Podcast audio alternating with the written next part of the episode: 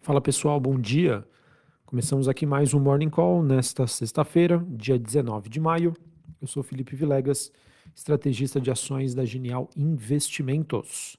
Bom, pessoal, para essa sexta-feira a gente acaba é, acompanhando movimento de alta para as principais ações globais, apoiadas por sinais de um possível acordo em Washington sobre o teto da dívida dos Estados Unidos. Esse pessoal continua ainda a, a ser aí o tema de fundo que está, digamos, é, direcionando aí a movimentação dos ativos de risco no mundo.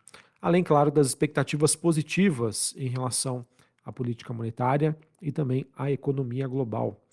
O presidente dos Estados Unidos, Joe Biden, ele expressou aí confiança de que o Congresso vai agir a tempo para evitar um default da dívida e o presidente da Câmara dos Deputados nos Estados Unidos também indicou que esse acordo deve ser votado ainda neste final de semana. Por conta disso, os mercados globais seguem no tom positivo. Falando especificamente sobre a Europa, pessoal, destaque para o índice da Alemanha, o DAX, que sobe 0,60 neste momento esse que esse movimento que representa é, que a bolsa alemã está próxima aí de um novo recorde. Esse movimento de alta acaba sendo impulsionada pela queda dos custos de energia e também pela reabertura da economia chinesa. É, ao mesmo tempo em que nós acompanhamos também Bolsa de Londres subindo ponto 36, Bolsa Francesa subindo ponto 61. Outra bolsa também que não para de subir é a Bolsa Japonesa, o índice Nikkei, alta de 0,77 nesta sexta-feira. Bolsa japonesa aí que é, fechou na máxima dos últimos 33 anos. É realmente um movimento bastante significativo e os futuros norte-americanos também seguem em alta. S&P subindo 0,10, Dow Jones subindo 0,08 e as Nasdaq subindo 0,06. São altas mais leves, mas mesmo assim mantém aí o tom otimista. Além disso, pessoal, é, além do, do movimento né, que envolve as perspectivas desse acordo nos Estados Unidos, é, no caso, é, todo mundo está de olho e acompanhando é, as possíveis incertezas em relação ao possível futuro movimento do Fed, o Banco Central norte-americano. É, muito tem se questionado sobre é, qual vai ser a taxa de juros, se existe ou não espaço para uma para a taxa de juros nos Estados Unidos voltar a subir. Alguns dirigentes do Fed defenderam esse movimento. Enfim, acho que a resposta para isso vai vir aí dos próximos índices de inflação e de indicadores relacionados ao mercado de trabalho norte-americano. Por enquanto, pessoal, os indicadores seguem bastante divergentes. É, e, por, e por conta disso, que eu acho que vai ser super importante hoje, está marcada uma conferência ao meio-dia com a, com a participação de Jeremy Powell, presidente do Fed. Além dele, a gente vai ter também o John Williams, presidente do Fed de Nova York, participando desse evento, o mercado que vai coletar pistas aí sobre essas possíveis futuras movimentações.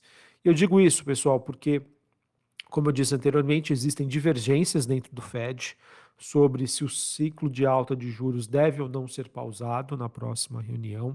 E no mercado, né, existe precificada uma probabilidade de 38% de um aumento da taxa de juros nos Estados Unidos em 0,25%. E em julho, né, se caso é, não acontecer essa, essa alta né, no mês de junho, uma chance de 34%.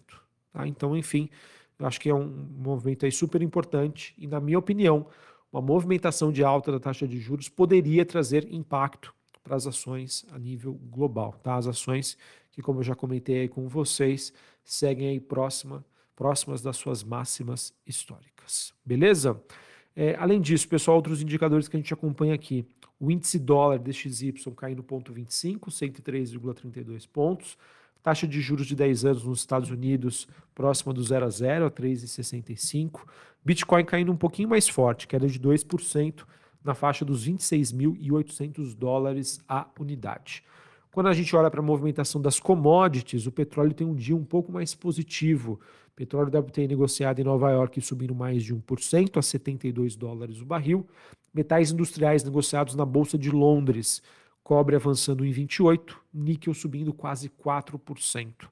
Além disso, pessoal, minério de ferro na China acabou tendo aí um dia negativo, na minha opinião, realização de lucros depois de uma movimentação um pouquinho mais forte que aconteceu nesta semana. É, no caso, sobre o minério de ferro, existe uma certa redução dos otimismos em relação à demanda do setor imobiliário na China, mas é aquilo, pessoal, a gente dia após dia vem comentando aí sobre esse tema. Não vejo que isso necessariamente é o que está fazendo o preço. O mercado ainda buscando um ponto de equilíbrio, um preço alvo ali para o minério de ferro em torno aí de tudo que está acontecendo na China e do mundo. Acabei não comentando, pessoal, mas é importante dizer, tá? É, foi divulgado nessa manhã o índice de inflação ao produtor na Alemanha, o PPI. Ele teve uma alta de 4,1% no mês de abril deste ano em relação ao mês de abril do ano passado. Apesar do, do número ainda significativo, pessoal, esse número representa uma desaceleração, já que no mês de março deste ano, comparando com março do ano passado, a alta foi de 6,7%, ou seja, inflação aí com um bom direcionamento na Europa, o que abre espaço então para uma política monetária mais flexível nos próximos meses. Né? Nos próximos meses é, é seria, é, digamos, de muita audácia, mas deixa com um pouco mais de tranquilidade o investidor sobre política monetária na Europa. Lembrando, tá? Europa ainda tem um problema inflacionário e ainda existe uma expectativa de uma política um pouco mais contracionista do que é observada nos Estados Unidos, mas é aquilo, como as coisas estão acontecendo tão rápido e mudando né, do dia para a noite, é, do dia para o outro, perdão, é difícil aí a gente cravar alguma coisa. Beleza? Bom, pessoal, para a gente encerrar aqui falar sobre o Brasil, é, acho que temos pouquíssimas novidades, mercado que ainda segue de olho no andamento aí da votação do arcabouço fiscal e possíveis mudanças que possam existir no, no texto, tá? O mercado segue no radar. Sobre o noticiário corporativo, a gente teve aí Americanas, ela anunciou que está buscando um comprador potencial para a rede de hortifruti natural da terra.